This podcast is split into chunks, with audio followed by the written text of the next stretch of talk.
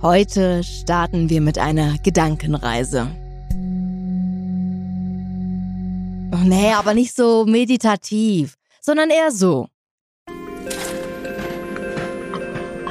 Viel besser. Okay, zurück zu unserer Gedankenreise. Du willst einkaufen gehen. Die alten Schuhe sind durchgelatscht, die Hose ist zu klein und dein Pullover hat Farbflecken vom Renovieren. Ja, das ein oder andere Problem kenne ich auf jeden Fall. Also, Du brauchst ganz klar neue Klamotten. Und du weißt auch schon genau, was du kaufen willst. So war ja Einkaufen früher. Das begehrte Produkt kennen und dann ab in die Stadt. Suchen, bis man genau das gefunden hat, was man auch haben wollte. Egal wie viel Zeit oder Nerven das gekostet hat. Aber stellt euch mal vor, ihr geht dann los und ihr sucht überhaupt nicht mehr.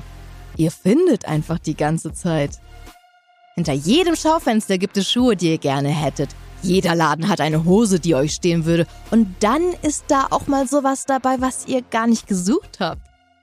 Das findet euch aber trotzdem.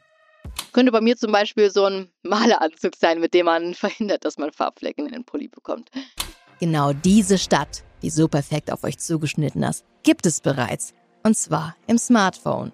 Da müssen nicht mehr die Menschen Produkte finden, sondern das Produkt findet den Menschen. Möglich ist das durch Discovery Commerce.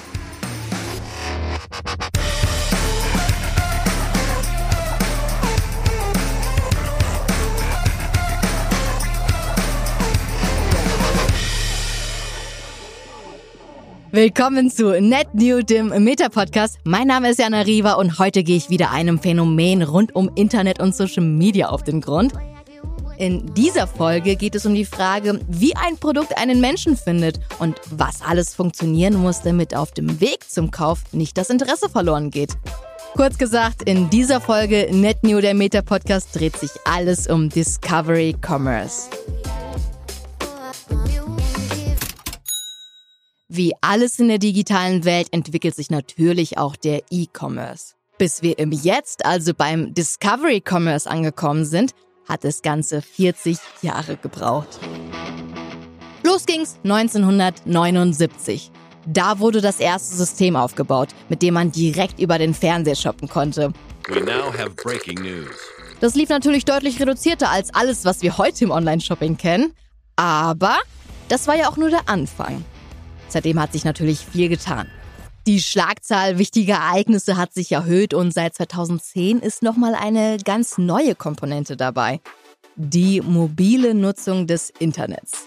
Schaut man sich die Nutzungskurven verschiedener Medienkategorien an, zum Beispiel in einer Studie von Wunderman und Thompson oder im von Forsa erhobenen Media Activity Guide 2021, dann sieht man, der Gebrauch von Smartphones und die Internetnutzung darüber ist in den vergangenen Jahren sehr, sehr stark gestiegen. Deutlich stärker als die Nutzung vieler anderer Medien zum Beispiel. Dazu kam dann auch noch die Corona-Pandemie. Die war für viele Menschen Auslöser, sich überhaupt mal mit Online-Shopping zu beschäftigen. Und die, die das gemacht haben, wollen offenbar auch dabei bleiben. Es gibt eine Global Web Index Umfrage aus dem Jahr 2020. Da haben 31 Prozent der befragten Deutschen angegeben, dass sie auch nach der Pandemie häufiger online einkaufen wollen. Online kaufen als attraktive Alternative zum Store und das Smartphone als der wohl wichtigste Weg ins Internet.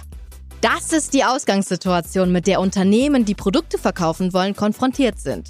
Das gilt für Riesenkonzerne, die Leistungen an andere Unternehmen verkaufen. Ganz genauso wie für den kleinen Laden um die Ecke. Das Mediennutzungsverhalten ändert sich und genauso auch unser Konsumverhalten. Heute vor der Aufnahme zum Beispiel. Bevor wir losgelegt haben, wurde erstmal in die Runde gefragt, ob denn jemand mit beim Lieferdienst bestellen will. Und äh, in der Mittagspause geht es dann vielleicht weiter mit Essensbestellung. Oder wenn ich dann zurück nach Köln fahren möchte, dann hole ich mir mein Ticket bestimmt nicht am Schalter, sondern ganz gemütlich über die App. An diesen Beispielen merkt ihr vielleicht, Mediennutzung und Konsum sind in den vergangenen Jahren einfacher geworden und sie lassen sich viel besser in den Alltag integrieren als früher, besonders im Social-Bereich. Diese Entwicklung hat Marketing- und Digitalexperte Jan Honsel 2021 schon im Talk mit Meta beschrieben. Gerade wenn man so auf Generation Z und äh, Y guckt, ja, dann ist Social also mittlerweile mit Abstand äh, deutlich vorne. Ähm, erreicht mittlerweile eigentlich komplett die Zielgruppen, durchdringt sie, hat mehr, mehr Use-Time als, äh, als das alte Medium TV. Ähm, und wenn man mal so guckt, 2020 zu 2012, ja, dann hat quasi Social und TV haben eigentlich so ein bisschen die Plätze getauscht. Ja, wenn man so auf Reach per Day und Time Spent per Day anguckt. Äh, und das ist eigentlich so ein bisschen das Fundament für ganz viel, was da passiert. Social wird als Medienkonsum immer wichtiger. Das wissen natürlich auch Unternehmen wie Meta. Deshalb wird auf den Plattformen darauf gesetzt, die gute Online-Experience mit Online-Shopping zu verbinden. Wenn ein Mensch nicht das Produkt finden, sondern das Produkt den Menschen finden soll, dann muss das Produkt auch genau da sein, wo das Leben der potenziellen Kundinnen stattfindet. Auf Facebook, Instagram, eben auf den Plattformen, wo die Menschen sind, die sich dafür interessieren und es auch kaufen wollen. Damit das Produkt aber wirklich zu mir findet, braucht es einige Voraussetzungen. Dieser Weg, bei dem ich am Ende mein Produkt in den Händen halte, meine Shopping Journey, muss personalisiert, ansprechend, reibungslos und messbar sein. Warum und was das überhaupt heißt, habe ich mit Lisa Daubermann besprochen. Lisa ist Head of Commerce Platforms bei Meta. In dieser Folge führt sie uns durch diese Shopping Journey, bis das Produkt dann tatsächlich den oder die richtige Abnehmerin findet. Punkt 1. Die Shopping Journey muss personalisiert sein. Das kennen wir ja schon aus der vergangenen Folge, in der es um die Post-Cookie-Era ging. Online-Werbung hat diesen großen Vorteil, auf Menschen zugeschnitten zu sein. Ich sehe das, was mich wirklich interessiert.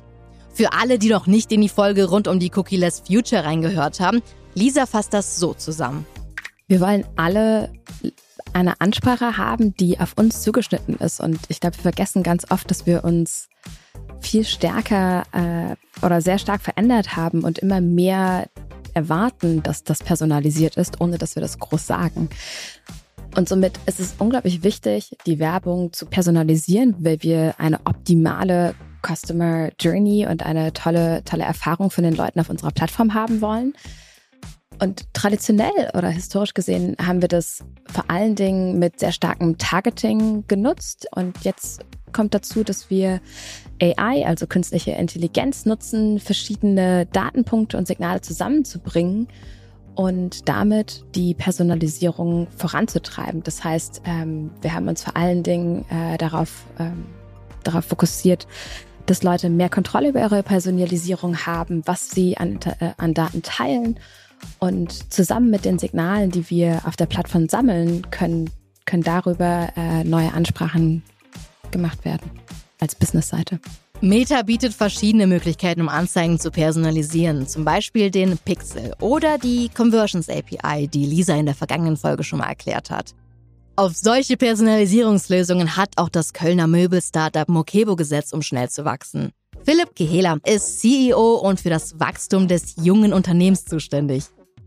Ja, also wenn man wirklich jetzt mal zurückschaut, speziell natürlich auch vor den größeren ähm, Sicherheitsupdates äh, von, von einem Apple, äh, iOS-Updates etc., war somit die effizienteste Marketingform, die wir hatten, das sogenannte Retargeting über Facebook oder Instagram. Wir haben sehr viel Marketing über über Metakanäle ähm, gemacht und haben halt gesagt, wir möchten Kunden wieder in diesem Filtergedanken ganz weit unten im Filter kurz vorm Kauf abholen und die abholen, die vielleicht schon mal auf einem Produkt von uns waren. Dann haben wir beispielsweise gesagt, diese Kunden bekommen von uns nochmal eine personalisierte Anzeige, wo wir über das Produkt sprechen, das sie sich angeschaut haben, vielleicht sogar noch mit einem personalisierten Discount-Code, um zu sagen, wir haben äh, wahrgenommen, dass du dich für diese Produkte von uns interessierst jetzt kaufen und noch einen 10% Gutschein beispielsweise personalisiert bekommen.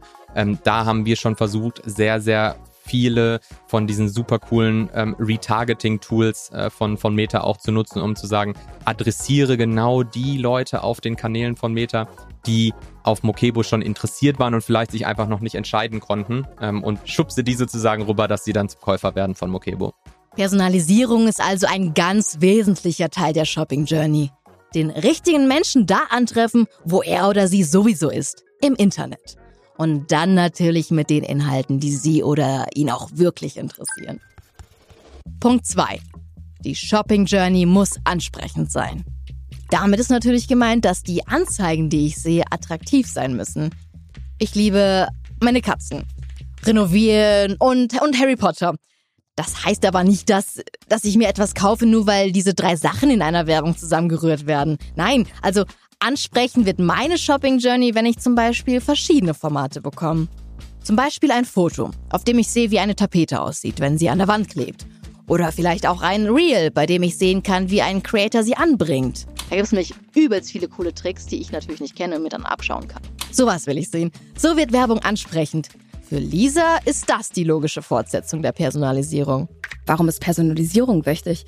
Damit die Leute sich angesprochen fühlen und das in ihrer Umgebung, in der sie unterwegs sind. Wenn sie vor allen Dingen gerne Videos schauen, dann wollen sie die Message über Videos bekommen. Andere finden statische Anzeigen immer noch besser und möchten die Nachricht über statische Anzeigen sehen. Ich glaube, keiner von uns, und das ist ja auch das Gute, ist äh, wie der andere. Jeder hat andere Voraussetzungen, jeder hat andere Vorzüge und die müssen genau über diese verschiedenen Messages und verschiedenen Formate angesprochen werden. Ob es jetzt Stories sind, ob es Reels sind, statische Sachen. Ich glaube, wir haben unglaublich viele Möglichkeiten, mit der Kreativität zu spielen und dem sind keine Grenzen gesetzt. Und mit viel Kreativität die verschiedenen Nachrichten rüberzubringen, sehen wir, dass wir Erfolg haben und dass bei Menschen besser ankommt. Das heißt, es ist unglaublich wichtig zu verstehen, mit welche Message möchte ich eigentlich an welche Zielgruppe senden? Möchte ich eigentlich meine Marke erstmal erklären? Das funktioniert natürlich in einem Video, das drei Sekunden ist, nicht ganz so gut wie in einem Video oder einer Story, die vielleicht um zehn Sekunden geht oder einem Reel. Wenn ich aber nur sagen will, hey, ist, ich habe gerade einen Sale, dann, dann reicht es vielleicht auch einfach nur das Produkt zu zeigen. Und ich glaube, da müssen wir schauen, dass die verschiedenen Messages mit den verschiedenen Zielgruppen und dem, dem äh, Ziel des Marketings abgestimmt sind. Da kommen natürlich auch CreatorInnen ins Spiel. Unternehmen lassen uns einen Freiraum, um Produkte, für die wir gerne Werbung machen wollen, mit Leben zu füllen. Auch für die Brands, die ansprechende Anzeigen schalten wollen, ist das sehr wertvoll. Arbeit mit Creatoren ist unglaublich wichtig, aufgrund von der Kreativität, aber auch der Authentizität. Die Creator sind mit Feuer und Flamme dabei, Themen, die, wofür sie stehen, wirklich nach vorne zu treiben. Und ich glaube, das zusammenzubringen mit den Marken und den Services, die die Unternehmen anbieten, hat eine ganz, ganz besondere Bedeutung. Und ich meine, das Thema Creator oder Influencer ist nicht neu. Früher haben wir es Testimonials genannt. Ich glaube, das Thema Creator ist noch ein bisschen authentischer als das, was Testimonials früher waren, weil die Leute wirklich sich ihre eigene Marke um ihre Persönlichkeit aufbauen. Und das ein, ein eine große Anzahl von Menschen anspricht und das Produkt und die Werbung aus ganz anderen Perspektiven zeigen kann. Und somit ist es, glaube ich, keine Einzelstrategie, sondern immer eine Kombination aus den verschiedenen Strategien, verschiedenen Creatives. Aber zu sagen, ich verbinde meine Videoanzeigen mit Creator-Anzeigen, die ebenfalls auf mein Produkt zeigen, die vielleicht ein bisschen tiefer gehen in, was mache ich eigentlich mit meinem Produkt, wie kann ich es nutzen macht, macht es unglaublich charmant und äh, ansprechend, vor allen Dingen für die jüngeren Zielgruppen. Darauf will auch Mokebo in Zukunft setzen. Insgesamt probiert das junge Möbelunternehmen aus Köln viel aus. Gerade in der Möbelbranche ist die attraktive Darstellung der eigenen Produkte ja unglaublich wichtig. Niemand will ein schiefes Regal in einer dunklen Ecke im Zimmer sehen. Und was laut Philipp deshalb immer hilft, ist Testen. Wir haben gelernt in unseren Daten, wenn wir beispielsweise diversifiziert haben und sehr viel mehr im Content-Bereich ausprobiert haben, im Bereich Bewegtbild, Produktvideos, haben wir halt gesehen, dass wir äh, zu deutlich geringeren ähm, Tausender Kontaktpreisen ähm, sehr, sehr relevanten Traffic einkaufen konnten, weil das vielleicht dann auch noch äh, gewisse Nischen waren, die zu dem Zeitpunkt noch nicht so penetriert waren. Ähm, da haben wir dann eher wiederum an unserer Seite auch gemerkt, Mist, äh, Video ist the next big thing. Wir sind sehr, sehr stark auf Bildmaterial noch. Ähm, da müssen wir eigentlich erstmal jetzt eine Struktur hochfahren intern, dass das läuft momentan auch. Aber ähm, beispielsweise im Bereich Video hatten wir sehr gute, sehr gute Ergebnisse mit dem Material, was wir hatten. Ähm, wir haben äh, versucht, ähm, schon in der Segmentierung, wenn man auch darüber spricht, was haben, was, was haben wir alles ausprobiert. Wir haben, glaube ich, sehr, sehr, sehr erfolgreich auch teils segmentiert, dass man halt gesagt hat, durch diese Integration konnte man auch sagen, äh, lass uns versuchen, ähnliche Kunden zu denen anzusprechen, die bei uns Sitzsäcke gekauft haben, um zu versuchen, andere äh, Ads an solche Kunden auch mal oder Anzeigen auszuspielen mit ähm, einem anderen Fokus nur auf die Sitzerkategorie, weil was für uns natürlich auch nochmal besonders ist, wir haben ein sehr breites Produktsortiment. Bei uns geht das von einem kleinen Sideboard bis zu einem großen Kleiderschrank. Das heißt, wir konnten halt auch sehr gut ähm, in den Anzeigen spielen und in den Segmenten dahinter und, ähm, und haben dann halt wieder in diesem Trichter-Marketing einfach auch versucht, natürlich ganz, ganz grundsätzlich zu gucken, wie kippen wir Leute oben rein, äh, wie erfolgreich muss denn eigentlich diese sogenannte Top-Funnel-Bereich ähm, sein äh, oder sieht man das nicht als großes Ganzes und sagt, die Kunden, die man ganz unten, die schon wirklich super viel mit Anzeigen von uns interagiert haben, geliked, geklickt, kommentiert, ähm, die holt man, die holt man sehr, sehr, sehr, sehr gut mit sehr hohen äh, Conversion Rates ab. Ähm, äh, das war schon auch sehr erfolgreich. Deshalb haben wir auf allen Bereichen ähm, ähm, in den, der Art der Anzeigen, in den Anzeigenformaten äh, von Karussells über Videos, ähm, aber auch in der Segmentierung halt super versucht äh, zu diversifizieren. Und das ist halt ja auch das Schöne am, am, am, am Performance-Marketing im Bereich äh, ähm, ähm, Push-Marketing, indem man sozusagen jemanden eher eine Anzeige hinpusht und nicht einen, eine bestehende Nachfrage von einem Kunden, der irgendwie Schlafsofa mit Eckfunktion bei Google eingibt und dem man dann eine Anzeige anzeigt, äh, was es da für Möglichkeiten gibt, das halt auch äh, auszuprobieren und, und zu testen. Anzeigen diversifizieren. Menschen nicht nur da erreichen, wo sie sind, sondern sie auch so individuell ansprechen, wie sie sind. Das ist die zweite Voraussetzung für gelungenen Discovery Commerce. Punkt 3. Die Shopping Journey muss reibungslos ablaufen. Das kennt ihr vielleicht auch. Ihr scrollt durch Instagram und dann zack, kommt diese eine Werbung von etwas, was ihr euch schon länger mal zulegen wolltet. Eine, eine neue Regenjacke zum Beispiel. Habt ihr beim Besuch in der Stadt immer vergessen? Oder beim Online-Shoppen habt ihr den Kauf dann doch nochmal verschoben, weil gerade was Wichtigeres zwischen euch und den Warenkorb kam? Deshalb jetzt über Instagram endlich zuschlagen. Da sollte der Kauf doch so einfach wie möglich sein, oder? Hier noch eine Anmeldung für den Shop, da noch ein Newsletter oder vielleicht doch lieber das Abo-Modell? Also ganz ehrlich, wenn das zu kompliziert wird, dann steige ich persönlich als Kundin aus. Am besten wäre doch, der Einkauf würde laufen wie im Laden. Ich sehe was durch die Scheibe, gehe rein, fertig. Das ist auch der Anspruch von Meta. Im Grunde ist jedes Anzeigenformat von uns ein einzelnes Schaufenster. Das heißt, ich würde gar nicht sagen, hey, es ist nur dieses eine Format, sondern eigentlich solltest du als User durch die Plattform gehen, dir die verschiedenen Stories angucken und im Feed äh, deine Content-Themen sehen und zwischendrin entdecken können, was neue Produkte sind. Und es sollte A, personalisiert sein, also das, was wir oben gesagt haben, kreativ sein, also zu dir passen und dich ansprechen und sollte dann einfach die Journey für dich weiterziehen. Das heißt, du klickst auf eine Anzeige, die du in deinem Feed entdeckst oder in der Story entdeckst und kommst automatisch entweder auf den Shop bei uns, um nochmal mehr Fotos zu sehen, um dich nochmal mehr über das Produkt zu informieren, oder du gehst direkt auf die Webseite des Anbieters und idealerweise ist da sehr, sehr wenig Friction drin. Eine Sache, die wir immer wieder sehen und hören, ist, dass dieser Prozess der Friction zwischen Plattformen zu einem so großen Abbruch sorgt, dass äh, Werbung nicht effizient ist. Und ich glaube, wir schaffen das, indem wir die Produkte und die Tools, die wir hinterstellen, dass die Produkte richtig zugeschnitten sind und dass äh, es eine perfekte technische Anbindung an die anderen Seiten gibt oder an den Shop, dafür sorgen, dass das Erlebnis von Kundenseite ein, ein ganz rundes ist und keine Friktion gibt. Durch diese Friktion, also die Reibungsverluste, wenn Menschen doch noch aus dem Kauf aussteigen, geht richtig viel Geld verloren. Europaweit 83 bis 86 Milliarden Euro. Um den Kauf von Produkten zu vereinfachen, setzt Meta bei den eigenen Plattformen auf verschiedene Ansätze für einen reibungslosen Ablauf. Das offensichtlichste sind, finde ich, die Produkttags. Habt ihr vielleicht auch schon mal gesehen, wenn ihr einem Unternehmen folgt und die ein Produkt posten, dann ist daran oft direkt ein Tag. Ein kleines Schild, das zu weiteren Infos zum Produkt, zu Bildern und zum Preis führt. Ziemlich praktisch, wenn man unkompliziert einkaufen will. Und für Philipp von Mokebo ein absolutes Must-Have.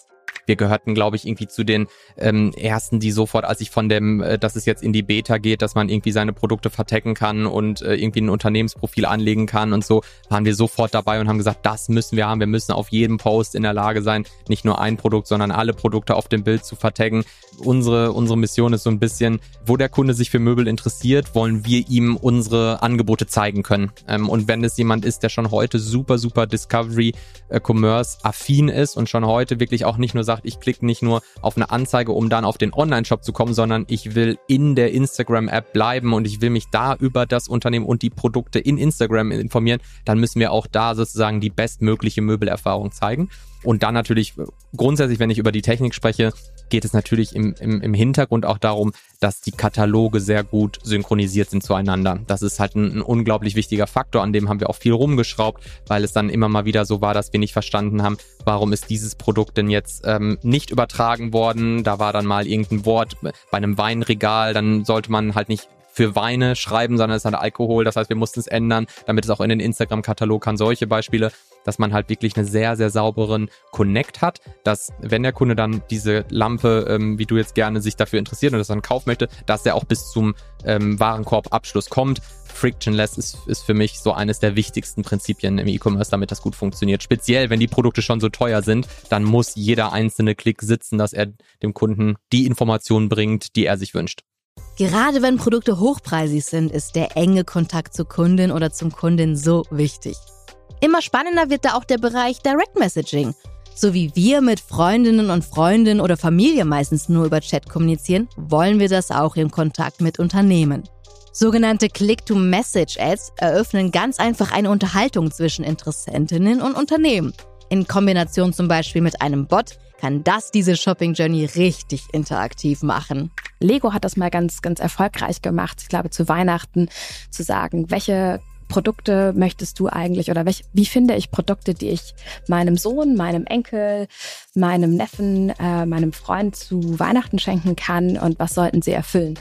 Und da kannst du dich ganz einfach über eine Konversation mit einem Bot zu den verschiedenen Produkten leiten lassen. Das andere oder das noch wahrscheinlich größere Spektrum ist das Thema Customer Support. Wir wissen, dass unsere Nutzer Messaging-Dienste von verschiedenen Anbietern nutzen, aber der Customer Support, das zentralisiert zu haben in entweder WhatsApp oder Messenger, bringt unglaublich viele Vorteile, das äh, bei uns zu benutzen und damit die Leute direkt da anzusprechen, wo sie ohnehin schon sind und einen ganz einfachen Einstieg zu haben für die und sich nicht mit einzelnen Systemen auseinanderzusetzen. Das heißt, Customer Support ist, glaube ich, eine der Sachen, die wir noch viel stärker ausbauen können, um auch das Thema Frictionless Journeys, äh, das, was du gesagt hast, die Consumer Journey komplett zu machen. Beispielsweise, wenn ich ein Amazon-Paket bestellt habe und es vielleicht noch nicht da ist, nachzufragen, hey, wo ist es denn? Oder wann bekomme ich es? Wie komme ich an mein äh, Return-Label oder ähnliches? Ich glaube, so, so mehr wir es schaffen, die Leute da anzusprechen, wo sie sind, machen wir einen guten Job und äh, bieten wir einen Mehrwert. Und übertragen wir das auch mal wieder auf das Möbelunternehmen aus Köln. Kundinnen und Kunden haben ein Sofa im besten Fall ewig lang in der Wohnung stehen. Da will man sich beim Kauf besonders sicher sein und stellt vielleicht auch mal ein, zwei Fragen mehr. Auch wenn es zum Beispiel später dann in den Customer Service geht. Fragen zum Aufbau oder zusätzlich passende Kissen nachkaufen. Das funktioniert am besten, wenn KäuferInnen und Unternehmen direkt Kontakt aufnehmen.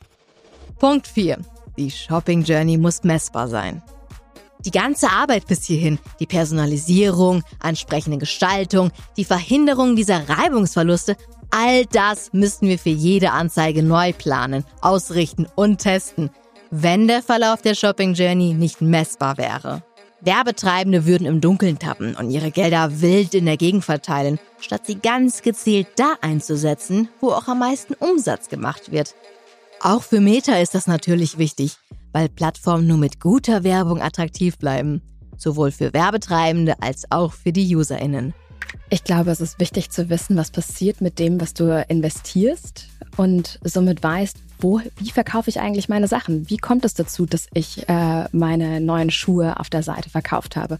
Ist es, weil ich es am Ende in TV-Werbung gesteckt habe? Ist es, weil ich es äh, auf die Meta-Plattform oder auf Google gepackt habe? Oder aber auch, Vielleicht ist es genau der Mix aus all den dreien, weil du verschiedene Menschen über verschiedene Plattformen ansprichst um, um zu wissen, wo erreiche ich die meisten Menschen für mein Produkt. Und das ist äh, keine Faustregel, also da gibt es keinen One-Size-Fits-All, das ist für jeden personalisiert äh, eingestellt oder für jedes Unternehmen individuell. Da müssen wir schauen, dass wir herausfinden, wo macht es am meisten Sinn für dich als Anbieter, deine Werbung zu schalten. Und äh, also am besten oder einfach gesagt, was ist der effektive Einsatz meines Geldes und wo bekomme ich am meisten für mein Geld? Ein ganz wichtiges Tool dafür ist der Conversion Lift. Und weil der Begriff Conversion im E-Commerce ja mindestens einmal pro Satz fallen muss, hier nochmal kurz die Erklärung für alle, die nicht aus diesem Bereich kommen. Conversion bedeutet Wandlung. Und im Marketing-Kontext ist damit eigentlich immer die Umwandlung des Status des Menschen gemeint, auf den die Werbung abzielt. Also jetzt nicht der Status von Single auf vergeben oder andersrum. Nein, ich zum Beispiel, ich starte meine Suche nach einem Massagesessel. Und als Besucherin einer Webseite werde ich dann zur Interessentin, weil mir die Funktion gut gefallen. Und die letzte Conversion wäre hier vielleicht die Bestellung, also der Kauf. Das meint der Begriff Conversion. Bisher kamen wir ja ganz gut ohne Erklärung aus.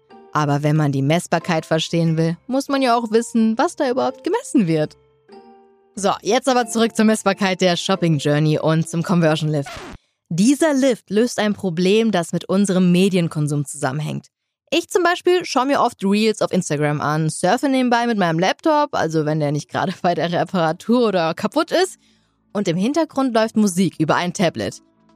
Ich konsumiere also geräteübergreifend. Und das wird bei der Messung der Conversions, ihr erinnert euch, oft einfach nicht berücksichtigt. Der Conversions Lift schafft das aber und zeigt dir, wie viel deine Werbung auf Facebook und Instagram tatsächlich bringt. Weil das aber ein bisschen komplizierter ist, erklärt das am besten die Expertin.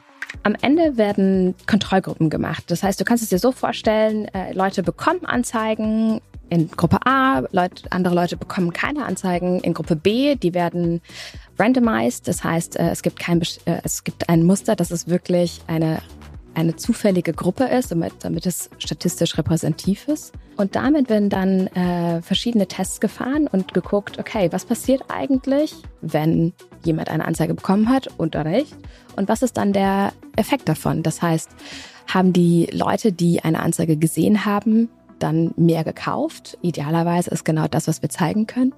Oder aber du kannst einen Conversion Lift Test machen, zu sagen, ich lass, lass verschiedene, verschiedene Creatives auf Testgruppe A laufen oder und andere auf Testgruppe B und sage dann, okay, das ist die bessere Ansprache für dieses Produkt zu dieser Zeit. Also am Ende ist es ein AB-Test zu sagen, was funktioniert und ich habe eine Test- und eine Kontrollgruppe. So wird Erfolg messbar und die Ergebnisse können dann zum Beispiel in eine nächste Werbekampagne fließen. Bei Mokebo zum Beispiel geht ohne Messbarkeit auch gar nichts. Das entspringt wahrscheinlich auch der Idee, dass wir ein sehr junges Unternehmen sind. Ich glaube, die ganz jungen Unternehmen wachsen mit dem Gedanken auf Messbarkeit, Analytik, Nutzung von Daten, die verfügbar sind.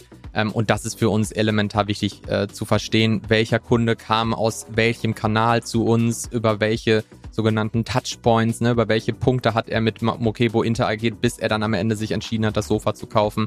Ähm, das ist extrem wichtig, weil so können wir dann halt auch verstehen, worauf können wir mehr oder sollten wir mehr Fokus legen, mehr Ressourcen reinstecken? Wo in der Journey hat es vielleicht ein bisschen gehakt, zuzuhören in Produktrezensionen, die dann vielleicht irgendwie sagen, äh, ich konnte, ich habe irgendwie auf die Anzeige geklickt und dann bin ich aber auf eine 404 Fehlerseite bei Mokebo gel äh, gelangt. Was ist da los? Dass wir daraus lernen und versuchen immer, so gut es geht, attribuieren zu können, von wo kam der Kunde, über welche Schritte kam er zu uns. Diese 13 Berührungspunkte, bis ein Sofa gekauft wird, das sind ja unglaublich spannende ähm, ähm, KPIs. Wenn man die sozusagen BWL-mäßig ans Ende dreht, dann kann man ja sagen, jeder Klick kostet mich x Euro ne, und ich habe so und so viel Marge an dem Produkt. Das heißt, bei 13 Klicks darf das auch nur un ungefähr so und so viel kosten.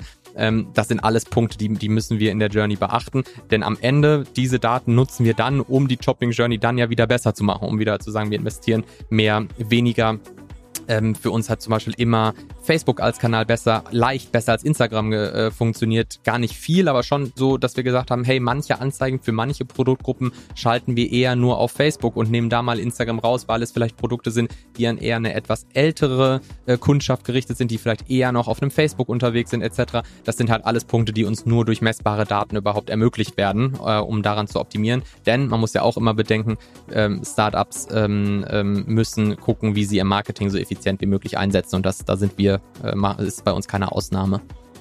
Darum geht es bei all diesen Voraussetzungen für eine erfolgreiche Shopping Journey.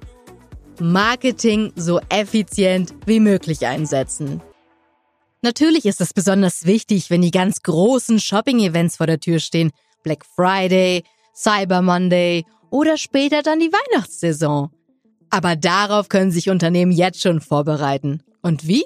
Verrät Lisa. Unbedingt anfangen zu testen. Unbedingt jetzt. Am Ende gucken wir uns meistens so um die vier Phasen an. Das eine ist die Foundations, also die fundamentalen wichtigen Themen wie das richtige Catalog-Setup, die richtigen Einstellungen auf der Seite, die richtigen Einstellungen in den System, damit all das, was ihr Richtung Weihnachtsgeschäft wirklich aufdrehen wollt, funktioniert. Das heißt, die erste Phase ist vor allen Dingen durch Testing getrieben, durch checken, hey, sind die Einstellungen, die ich habe, die richtigen? Müssen wir noch was verändern? Habe ich verschiedene Hypothesen, ob die Zielgruppe oder eine andere besser funktioniert, dass ein verschiedenes Bidding anders funktioniert? Und das ist auf jeden Fall was, was im Sommer stattfinden sollte, wo die CPMs vielleicht noch relativ niedrig sind, um euch für die, für die Saison vorzubereiten. Ähm, die zweite Phase ist dann die, wo, wo schon die Leute sich langsam Gedanken machen, hey, bald, äh, bald kommt die Weihnachtszeit, das fängt so ein bisschen im Oktober an, zu sagen, okay, äh, ich muss jetzt dafür sorgen, dass die Leute meine Marke kennen. Das heißt, wie schaffe ich es, neue Customer zu bekommen? Wie schaffe ich es, ein Momentum zu generieren und Leute dafür, ja, zu gewinnen, sich meiner Marke anzuschließen oder zumindestens meine Marke top of mind zu haben, so dass wenn dann Phase 3 kommt, und zwar die, die Events, die Mega Sales Days, wie wir sie oft nennen, Black Friday, Cyber Monday, dass wir in dem Moment ein Remarketing nach vorne treiben können und dafür sorgen, dass die Leute eure Produkte sehen und dann äh, kaufen. Und nach dem Event ist natürlich das Thema Loyalität wichtig und, und dran, eng dran zu bleiben an den Leuten, die ihr seit dann drei Monaten idealerweise versucht habt aufzubauen und zu sagen, okay, jetzt kommt nochmal die Weihnachtssaison und da wird dasselbe nochmal von vorne gespielt in viel kürzerer Fassung, aber zu sagen, okay, es ist kurz vor Weihnachten, nach Black Friday, wie kann ich jetzt noch mal Leute auf meine Marke aufmerksam machen oder wie kann ich denen jetzt sagen, hey, ich habe besondere Weihnachts, äh, Weihnachtsangebote und damit die Leute zu, zu gewinnen über die Weihnachtssaison. Und wenn alles gut geht, findet das Produkt, vielleicht ja das Weihnachtsgeschenk, dann zu mir. Fassen wir nochmal zusammen, was Discovery Commerce erfolgreich macht. Personalisieren. Um Kunden mit passenden Inhalten da zu erwischen, wo sie auch sind. Ansprechende Anzeigen. Damit das richtige Format und relevanter Inhalt auf die verschiedenen Teile der Zielgruppe trifft. Ein reibungsloser Kauf, damit Kundinnen nicht durch komplizierte Abläufe aussteigen. Messbarkeit, um sich immer weiter zu verbessern. Das sind Voraussetzungen dafür, dass nicht ich das Produkt finde, sondern dass das Produkt mich findet. Und das sind die Voraussetzungen für Discovery Commerce. In der kommenden Woche gibt es als Ergänzung zu dieser Folge das ganze Interview mit Philipp Kehela. Wir haben darüber gesprochen, wie er mit Mokebo schon Discovery Commerce für sich genutzt hat. Und wie er sich jetzt gerade für die großen Shopping-Events vorbereitet. Das Interview gibt's dann kommende Woche Donnerstag im Net New Deep Dive. Und wenn ihr Fragen zu Discovery Commerce habt, wissen wollt, wie sich Meta die Zukunft vorstellt oder einfach ein Like da lassen möchtet, dann folgt über Instagram. Den Link dafür und alles weitere findet ihr in den Show Notes. Jeden zweiten Donnerstag gibt's eine neue Folge Net New, der Meta-Podcast mit mir. Mein Name ist Jana Rewe und in der kommenden Folge geht's um, um mich. Also geht ja immer um mich hier, aber es geht speziell um CreatorInnen und Creator und darum, wie sie Geld verdienen. Also nicht, wie ich Geld verdiene, sondern wie die Geld verdienen. Gut. Übernächste Woche Donnerstag dann mehr dazu. Hier bei NetNew, dem Meta-Podcast.